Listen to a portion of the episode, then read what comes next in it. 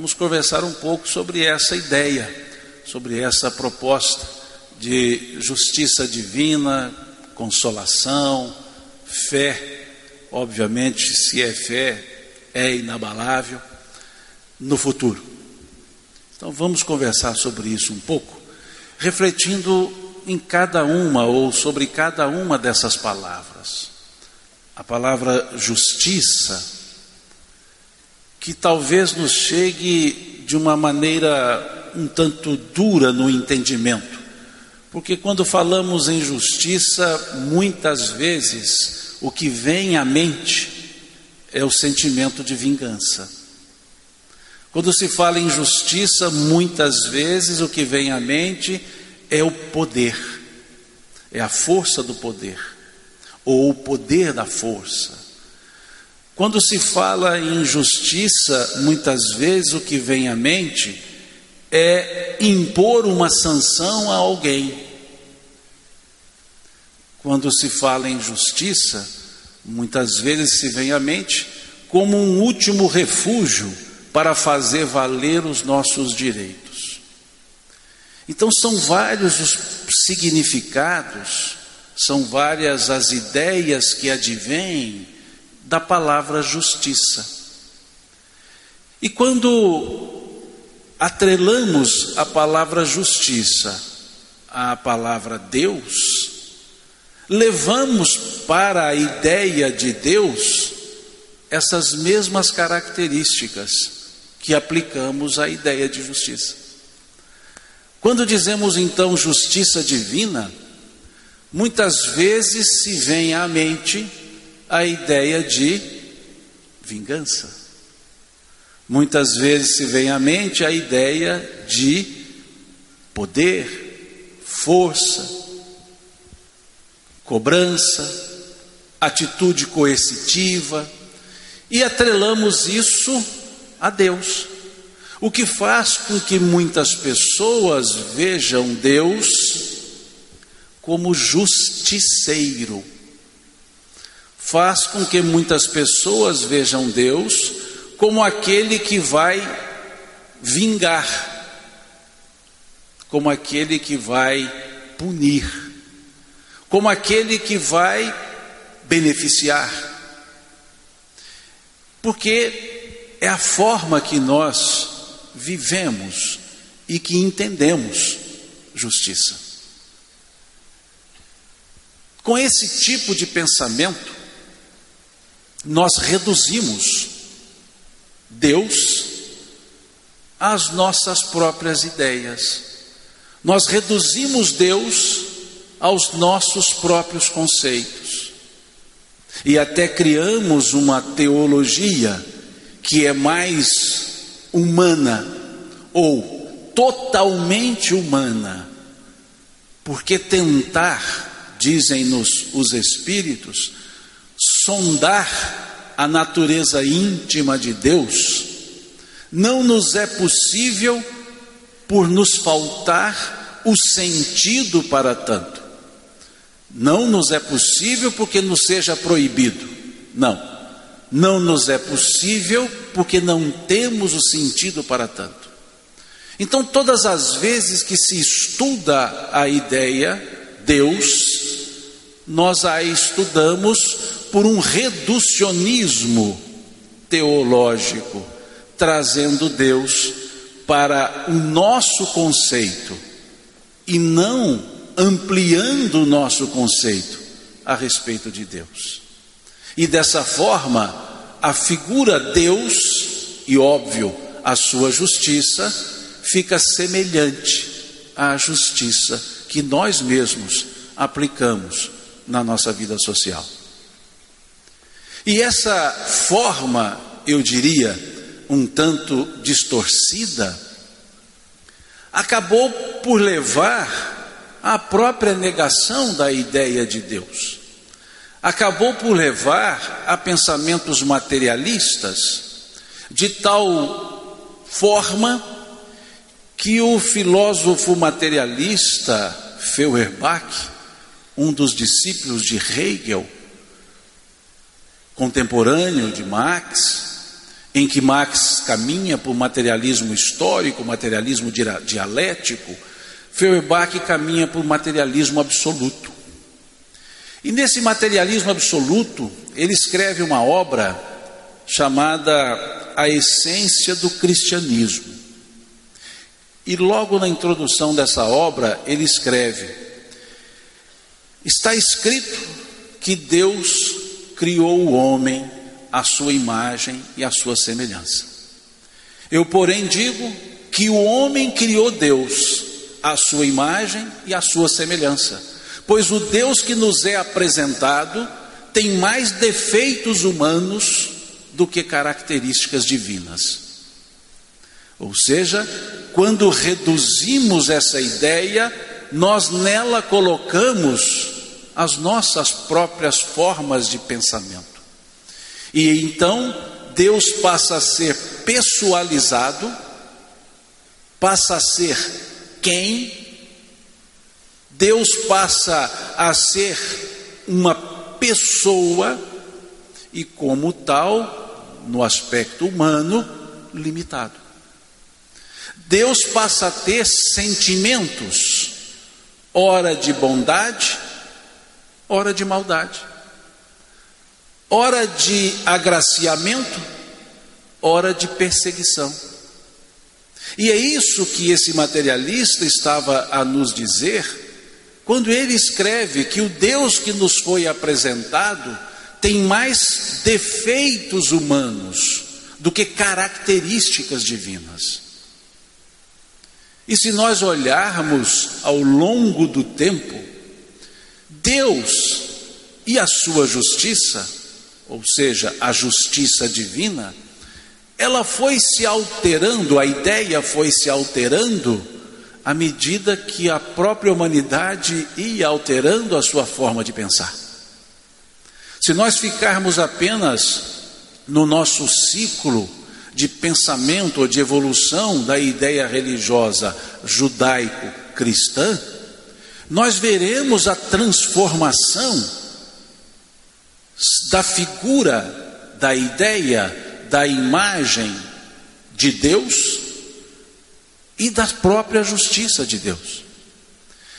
Se ficarmos no pensamento mosaico, se observarmos aquela era mosaica, nós verificaremos, logo na leitura do capítulo 20 do livro Êxodo, o segundo livro do Pentateuco mosaico, nós veremos o seguinte: Eu sou o Senhor teu Deus, que te tirou do Egito, da casa de servidão.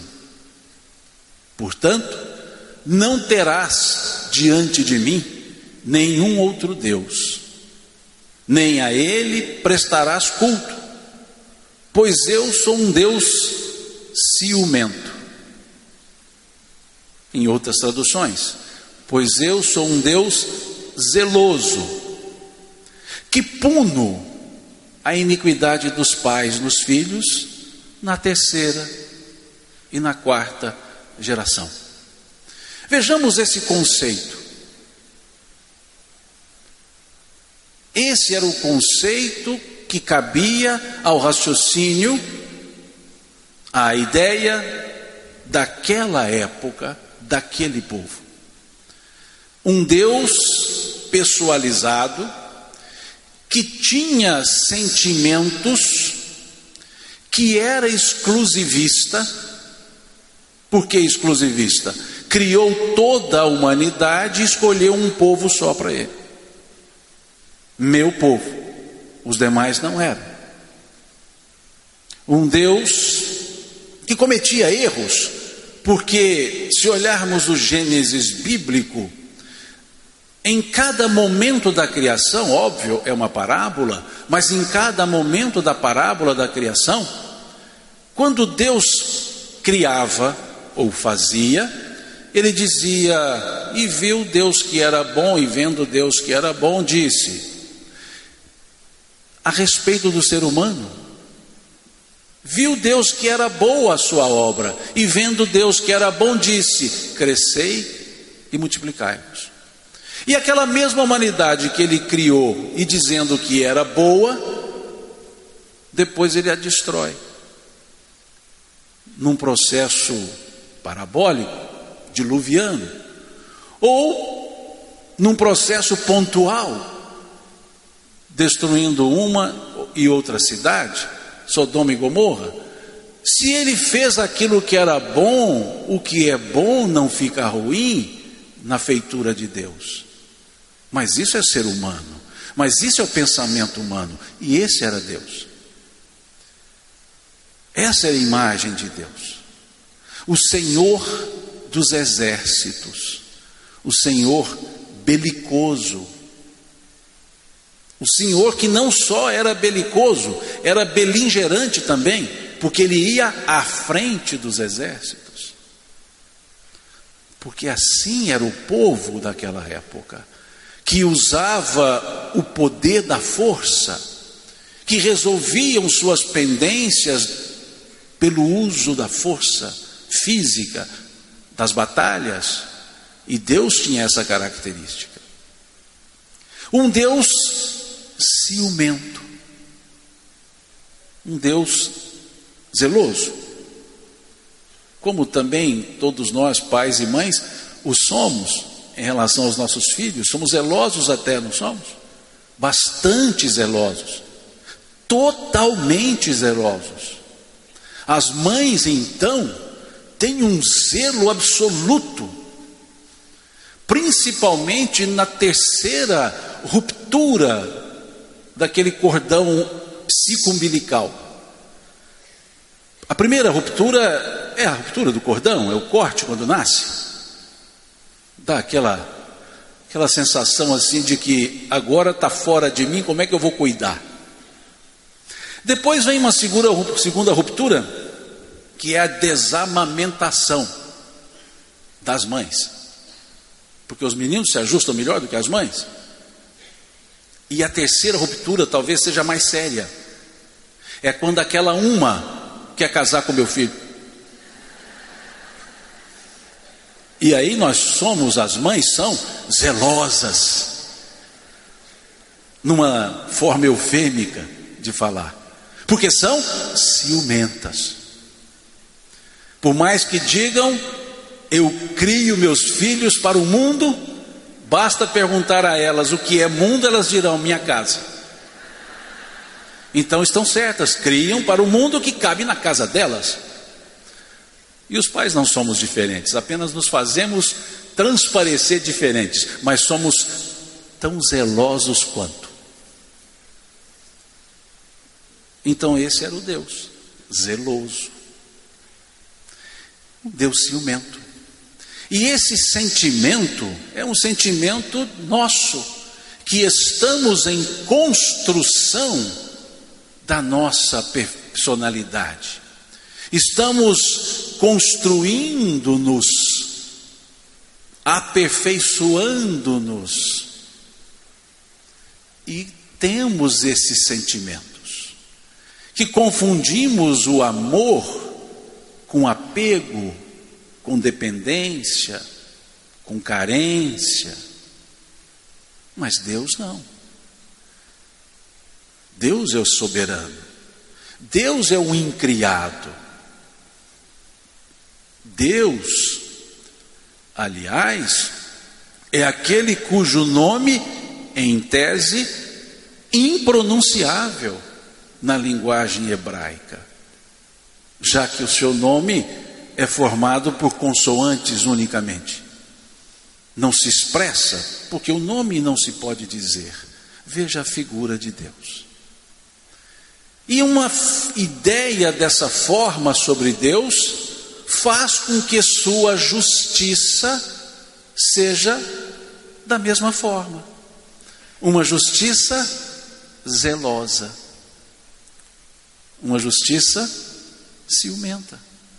Porque se a fonte que, da qual emanam-se as leis é assim, zelosa, ciumenta, as próprias leis também assim serão. E aí temos um Deus legislador.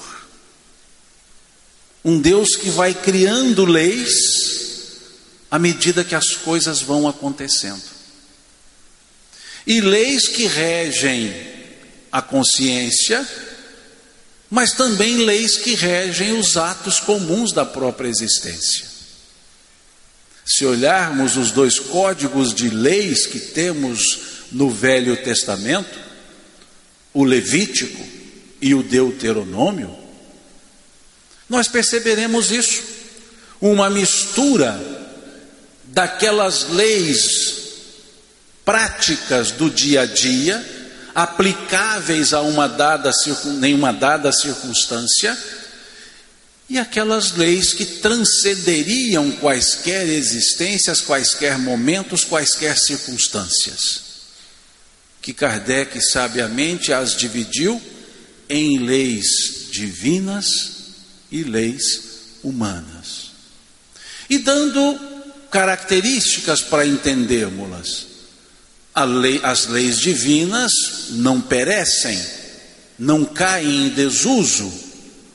As leis humanas se alteram com a própria evolução social.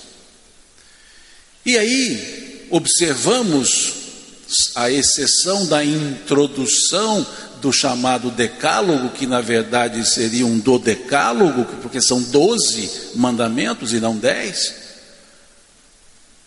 e porque eram doze tribos, nós perceberemos que essa estrutura ela é um pouco diferente daquela estrutura outra aplicável, aplicada às leis. Quando falamos, por exemplo, não matarás.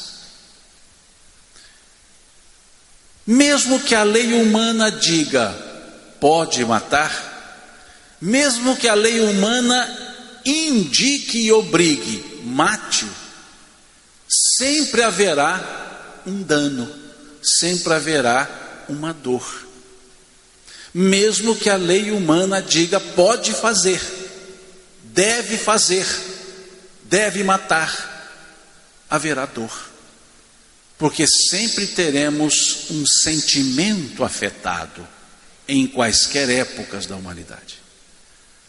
Por mais rude, por mais embrutecida que seja uma sociedade, sempre alguém sentirá, aspas, a falta de alguém que foi tolhido, tolhida a convivência pelo, pela morte, pela ordem matar. Quando vemos não roubarás, é a mesma coisa. Mesmo que a lei diga deva, deva roubar, deve roubar, roube, aquele que teve seus bens subtraídos, mesmo que a lei assim o diga, sentirá a perda desses bens. Quando lemos não adulterarás, mesmo que a sociedade assim estabeleça, alguém vai se sentir aviltado no seu sentimento, no seu valor. Mesmo que a lei estabeleça que deva fazer. Essas são características divinas, porque não dependem de leis sociais, leis humanas, porque essas leis são leis conscienciais, são leis cujas sensações são íntimas. As sensações pela aplicabilidade dessas leis ou pela não aplicabilidade dessas leis. Quando diz honrar pai e mãe, por mais que a sociedade diga ou estabeleça em leis sociais desprezo a pai e mãe, nunca ter, serão bons sentimentos, nem para os filhos que desprezam, nem para os pais que foram desprezados. Então, são leis universais aplicáveis a quaisquer sociedades, aplicáveis em quaisquer momentos. São leis divinas. Percebemos que esse código de leis ele não depende de um momento social. E ele é, aspas, justo, equânime, plenamente aplicável. Quando olhamos outras estruturas do Levítico, do Deuteronômio, nós encontraremos leis aplicáveis em uma época e não mais em outra. Por exemplo, a mulher, no seu período impuro, se sentar em um banco, deve-se atear fogo nesse banco. Se tocar em um homem, queimar a parte tocada. O que é o período impuro da mulher? Senão o ciclo menstrual. Alguém faz isso hoje? Põe fogo? Queima? A lei que obrigava, como sendo de Deus, o Senhor meu Deus me disse, e eu vos digo: abominável será aquele que comer sem lavar as mãos. Vejam que lei de saúde pública de higiene. Então confundiram-se valores existenciais com valores sociais e atribuíram tudo àquele tipo de Deus. Um Deus que regulava todas as coisas, das mais comezinhas às mais profundas. E a sua justiça, então, era aquela justiça pontual aquela justiça da pena de talião. Se o teu irmão matar o outro, matai-o também. Se ferir com gravidade, com gravidade será ferido. Talião, tal e qual, mesmo nível. Isso está no código do Levítico. Da mesma forma que está no Êxodo, não matarás. E aí já vemos contradição uma dizendo que é para matar por sentimento de aspas, justiça, e outra dizendo não matarás, de forma plena e aberta, não direcionada. E é interessante, porque o verbo matar é um verbo transitivo. Ele exige complemento. Quem mata, mata alguém, alguma coisa vivente. E o mandamento não coloca transitividade a esse verbo, é não matarás. E aí podemos diversar, diversejar, de que forma? Ou até targiversar, dizendo o que? Não matarás pessoas, quaisquer seres viventes, não matarás expectativas das pessoas, não matarás alegrias alheias. Veja quando se amplia quando se fala na lei de Deus, mas não nas leis reduzidas ao pensamento humano. Então, essa era a justiça divina: olho por olho, dente por dente, osso por osso, coluna por coluna. A forma mosaica, que era a mesma forma do código de Hammurabi. Pois as pessoas assim agiam. Na linguagem de hoje era o bateu, levou. A humanidade foi evoluindo. Chegamos naquele período que nós posteriormente chamamos de cristão. Chegamos à presença de Jesus, à presença do Cristo. Que tal qual Moisés falou sobre Deus tal qual Moisés apresentou-nos ou reapresentou-nos a Deus e Deus a nós. Mas de que forma? O tratamento dado por Moisés, antes dele, dado por Abraão, El, que significa Senhor, foi mudado para uma palavra de maior intimidade. Jesus não se refere a Deus como El, como Senhor. ele se refere a Deus como Pai. Mas não Pai, Aba, Papai, Paizinho, Painho, Aba. Assim ele se refere a Deus. A forma dele se referir a Deus já nos dá um outro conceito, já nos gera uma, um outro caminho, já nos dá um outro sentimento. Um sentimento de familiaridade, o sentimento de fraternidade, o sentimento de filiação. Mas além disso, além de trazer essa ideia pai, papai, ele também chamou atenção para que tipo de papai seria esse. Porque não era o tipo pai daquela sociedade patriarcal. Não era aquele pai que se assemelhava aos pais daquela época. E ele diz: Quem de vós se vossos filhos vos pedirdes um pão, dará uma pedra. Se vossos filhos vos pedirdes um peixe, dará uma serpente. Se vós, que sois homens maus, fazem boas coisas aos vossos filhos, quanto mais não fará Deus aos seus, sendo Ele todo bondade. Aí é painho mesmo, sem dúvida. Ele foi nos dizer que Deus, Pai, Papai, é bom.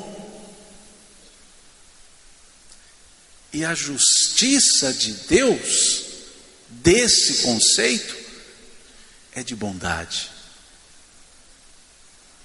Não é mais de perseguição, não é mais de exclusivismo, é aquele cujo, a, cuja forma foi tratada num substantivo dado pelo evangelista João, logo na sua primeira epístola, quando ele escreve: Deus é amor.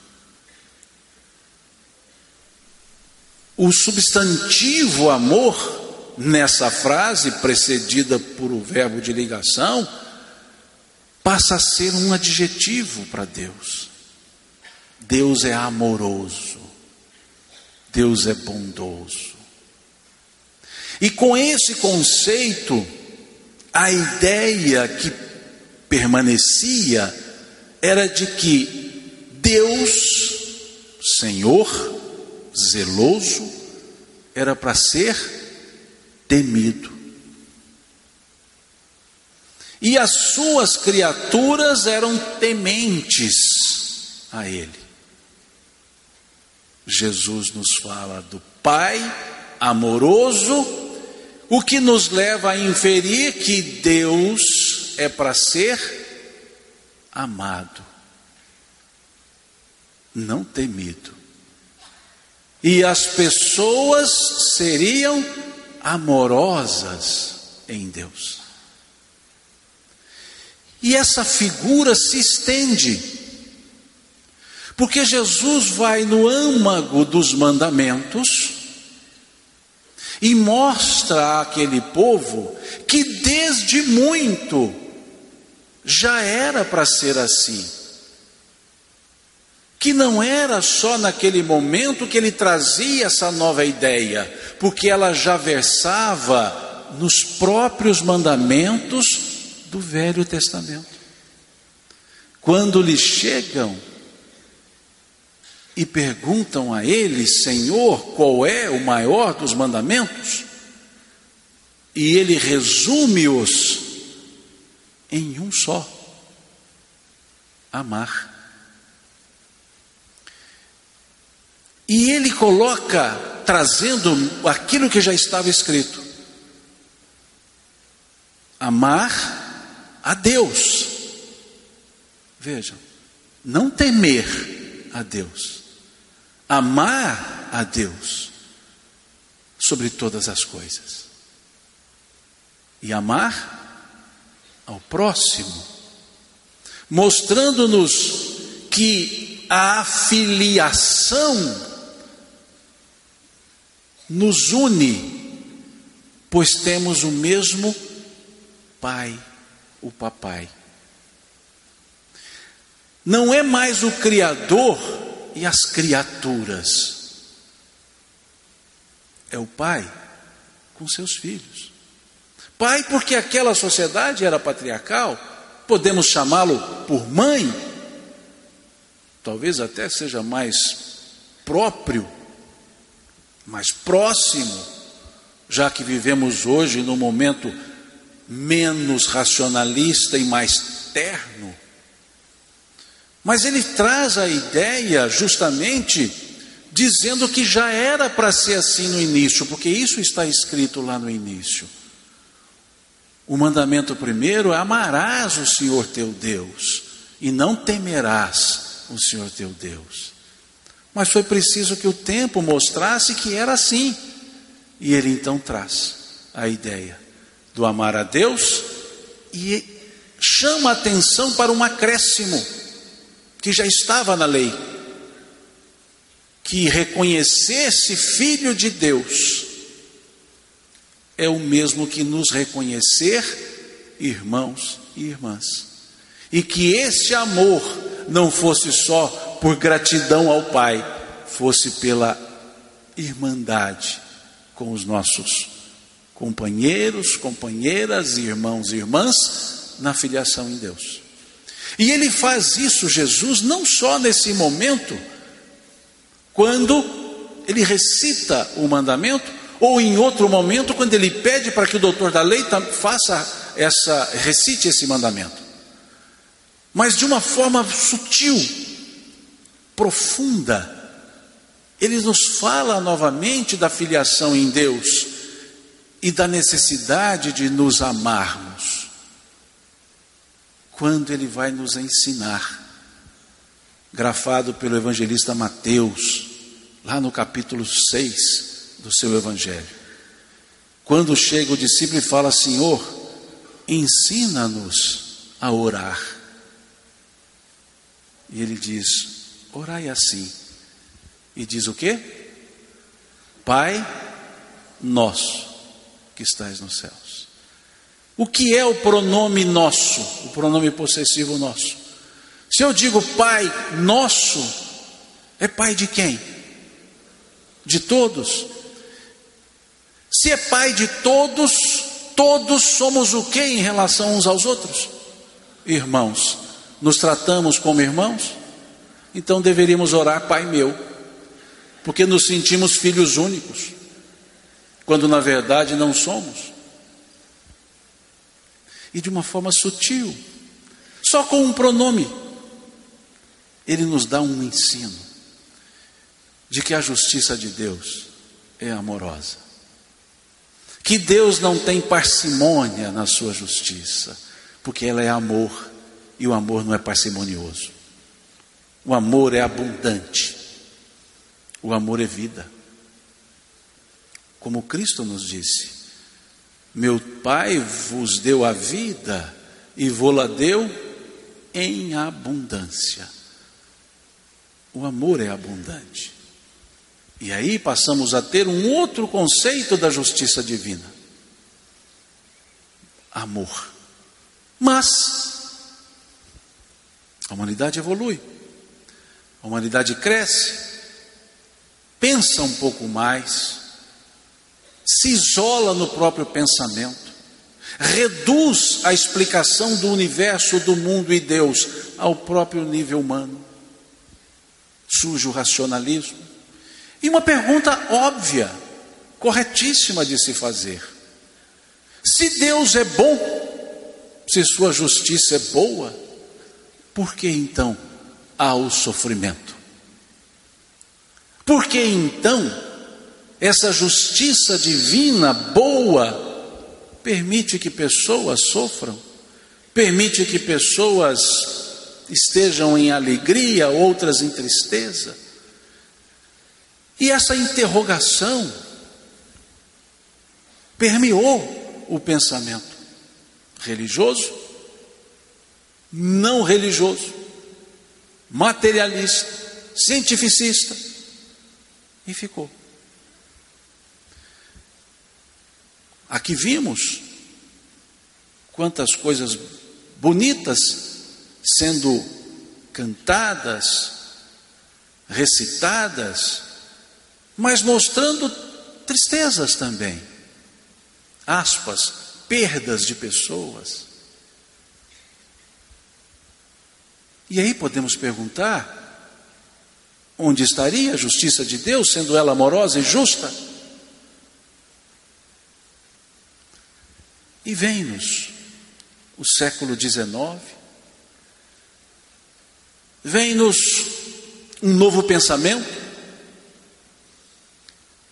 resgata pensamentos orientais profundos, traz para esse momento obnubilado do racionalismo ocidental a ideia não só da imortalidade, que era o que o pensamento ocidental tinha, mas da pré-existência, da própria existência. Ou seja, que nós já existíamos antes de existir nessa vida material. E que já vivíamos em outros momentos materiais e que esse momento que nós vivemos não é a vida, mas uma parte dela. Porque se há imortalidade, nunca ela vai terminar. Então eu não posso morrer. E eu tenho que sempre existir.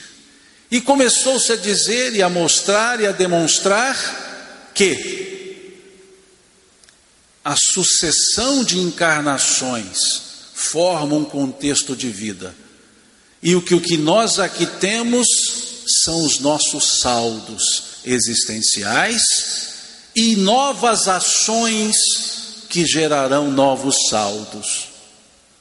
E aí percebemos com maestria aquele dito de Jesus: aquilo que o homem semear, isso sim ele colherá. Repetido pelo apóstolo Paulo. Percebemos que então a justiça de Deus continua amorosa e não impõe a ninguém sofrimento ou beatitude, mas que simplesmente abre o espaço para que cada um semeie livremente e colha obrigatoriamente por ter semeado.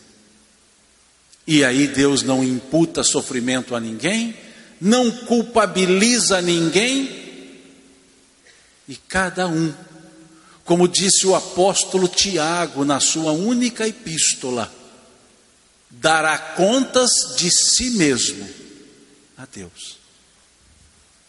E surge o pensamento espírita, e numa forma profunda, trazendo de volta aquelas parábolas do reino ditas por Jesus. Responde à questão 621 do Livro dos Espíritos, onde está escrita a lei de Deus na consciência. O que faz com que Deus deixe de ser o juiz e nós passamos a ser o árbitro das nossas próprias existências. E por que resgatar as parábolas do reino? O reino de Deus é semelhante a um homem que foi ao mar e jogou as redes e pescou peixes grandes e pequenos. E segue a parábola. O reino de Deus é semelhante ao homem que semeou a semente e segue a parábola. O reino de Deus é semelhante ao homem que encontrou uma pérola e segue a parábola. O reino de Deus é semelhante a um homem que encontrou um tesouro enterrado em um campo e segue a parábola. O reino de Deus é semelhante a uma mulher que fez a massa e colocou o fermento e a massa cresceu. O que nós temos em comum nessas parábolas? Para chamá-las parábolas do reino. Onde se pesca um peixe? dentro da água, onde se encontra uma pérola, dentro de uma ostra, onde se semeia uma semente, dentro do sulco, onde estava o tesouro, enterrado dentro da terra. E o fermento, ele age na massa de fora para dentro ou de dentro para fora? De dentro para fora. O que nós temos em comum nessas parábolas? Interiorização. E onde está escrita a lei de Deus? Na consciência. Interiorização. Como o próprio Cristo disse, o reino de Deus não vem com aparências exteriores, pois o reino de Deus está dentro de vós. E a justiça de Deus continuou amorosa, a justiça divina, justa. A justiça divina justa, porque cada consciência a aponta e cada um refaz os seus caminhos. E vem a ideia da reencarnação, não criada pelo Espiritismo, por óbvio, mas temos uma pergunta no livro dos Espíritos que clareia, que mostra a legitimidade, a segurança, o fundamento para a existência da reencarnação, em consonância direta com a justiça amorosa de Deus. É a questão 171 do livro dos Espíritos que todos sabem de cor, eu tenho certeza. Porque somos reencarnacionistas e sabemos disso. Em que se fundamenta a verdade da reencarnação? Em outras traduções, em que se fundamenta o dogma da reencarnação? Onde está baseada a verdade da reencarnação? Qual foi a resposta dada pelos benfeitores espirituais? na justiça de Deus. Veja que beleza. Onde está fundamentada a ideia da reencarnação, a verdade da reencarnação? Na justiça de Deus. Vírgula. Pois um bom pai nunca fecha as portas para o arrependimento dos seus filhos.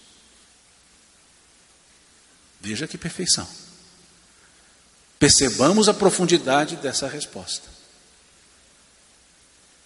Na justiça de Deus, pois um bom pai nunca fecha as portas para o arrependimento dos seus filhos. Os espíritos não se afastam uma vírgula, um ponto que seja, daquilo que Jesus traz ou nos trouxe. Um bom pai nunca fecha as portas para o arrependimento dos seus filhos. Ou seja, quantas oportunidades teremos para nos reerguer, quantas forem necessárias até que acordemos para não cair mais.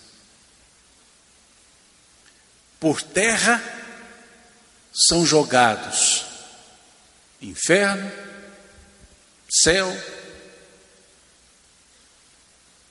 e elevado o estado de alma, o estado de consciência. Não é mais aquele Deus que vai fazer arder no Hades grego. Não é aquele Deus que vai selar o destino.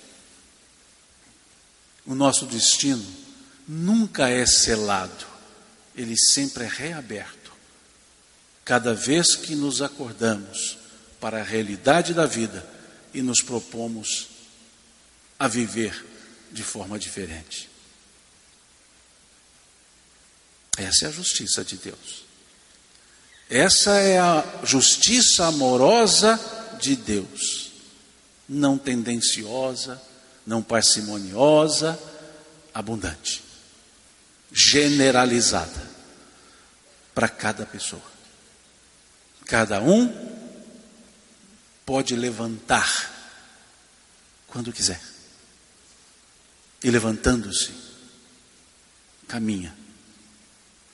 Porque Deus, como explicou-nos, ou melhor, respondeu o apóstolo Pedro, Deus é vivo.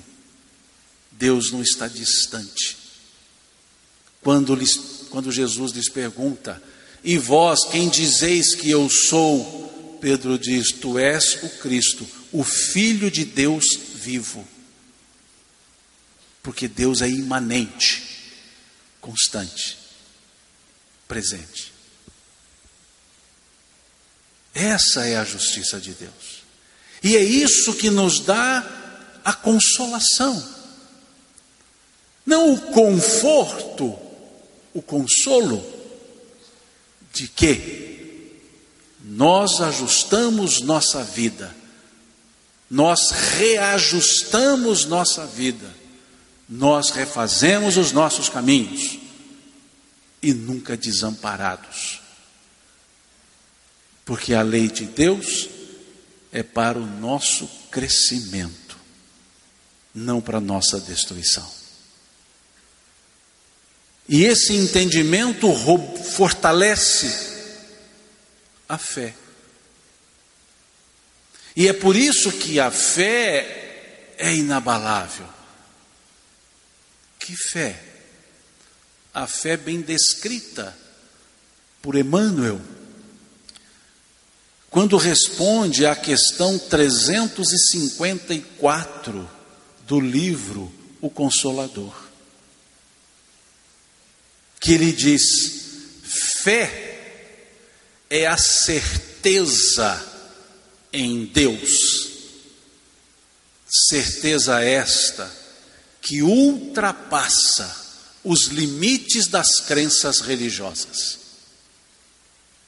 É uma definição bem emanuelina. É a certeza em Deus que ultrapassa os limites das crenças religiosas. Conversava há pouco com Cláudia,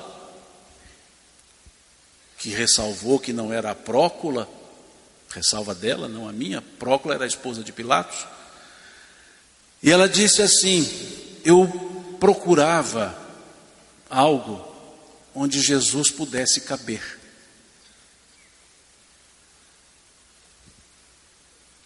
Jesus não cabe, Jesus transcende mas onde ele pudesse estar.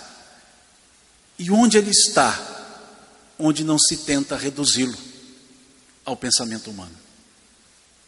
E a ideia espírita não tenta reduzi-lo, tenta ampliar-nos para entendê-lo, para chegar até ele, colocando-o como nosso modelo. E não só isso, guia. Conforme nos diz a questão 625 do Livro dos Espíritos. Que a pergunta nos indica duas coisas. Pede-nos qual é o tipo perfeito que Deus ofereceu ao homem para servir de guia e modelo para a humanidade. Guia e modelo. Guia, seguimos. Modelo, copiamos.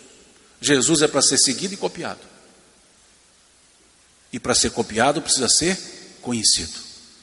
E para ser conhecido, precisamos conhecer os seus atos. Para fazermos Ctrl C, Ctrl V. E ele nos mostra que a fé se engrandece, se fortalece. A fé não nos é dada.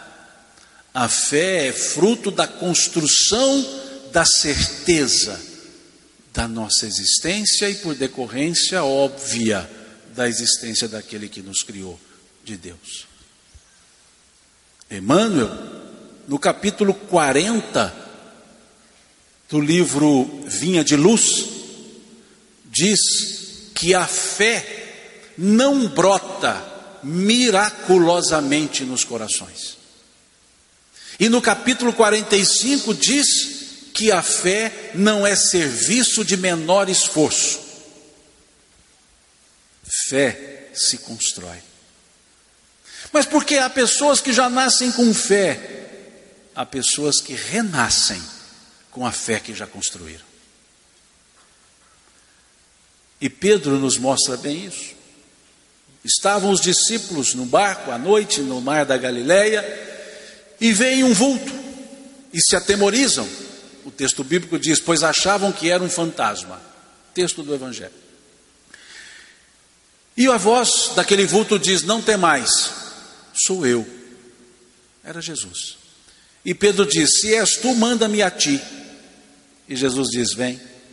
E Pedro começa a caminhar sobre as águas, e à medida que as águas vão lhe batendo as pernas, ele se sente titubeante, inseguro e começa a afundar. E afundando, ele diz: Socorre-me, mestre.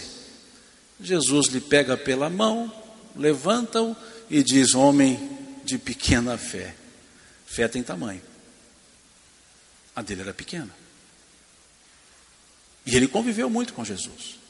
Conviveu, conviveu, conviveu, e numa noite Jesus está dizendo do seu aspas destino: ir a Jerusalém, padecer dos anciãos, ser crucificado, morto, aspas, ressuscitar ao terceiro dia, e dizia que alguém ia traí-lo.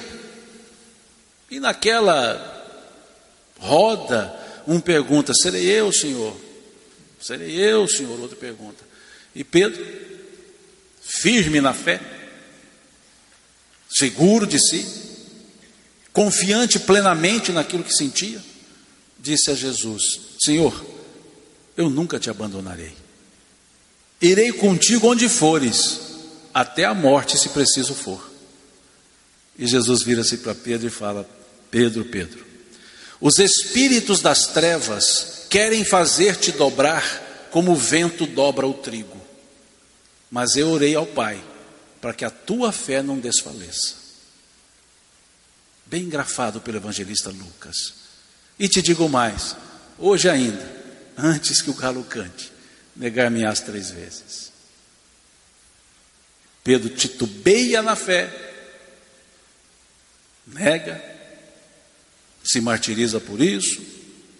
Mas depois de tempos, o mesmo Pedro e João, subindo a escadaria de Formosa do templo, a porta de Formosa do templo, encontra, conforme o texto do Evangelho, encontra um paralítico sentado à beira da, da, da escada. E esse paralítico vira-se para Pedro e pede-lhe uma esmola. E Pedro vira-se para ele e diz: Ouro e prata eu não tenho, mas o que eu tenho, isso eu te dou. Em nome de Jesus, o Nazareno, levanta e anda. E diz o texto: E o homem levantou-se e foi dançando, cantando e louvando a Deus. O mesmo Pedro que afundou nas águas pela pequena fé, é o Pedro que ergueu um homem, texto do Evangelho, paralítico, mostrando-nos o que Emmanuel quis nos dizer: que a árvore da fé viva não brota miraculosamente nos corações e que não é serviço de menor esforço. Essa é a fé no futuro, é a esperança. A fé no futuro Depende do que nós fazemos. Depende do que nós erguemos. Depende do fortalecimento que desenvolvemos com a certeza em Deus, que ultrapassa as crenças, os limites das crenças religiosas. A fé, como bem escreveu e cantou um filósofo baiano, Gilberto Gil, andar com fé eu vou, pois a fé não costuma falhar. Não, não costuma, não, ela nunca falha, porque é a certeza em Deus. Como em outro texto de música, fé na vida, fé no homem, fé no que virá. Nós podemos muito, nós podemos mais. Vamos lá fazer o que será.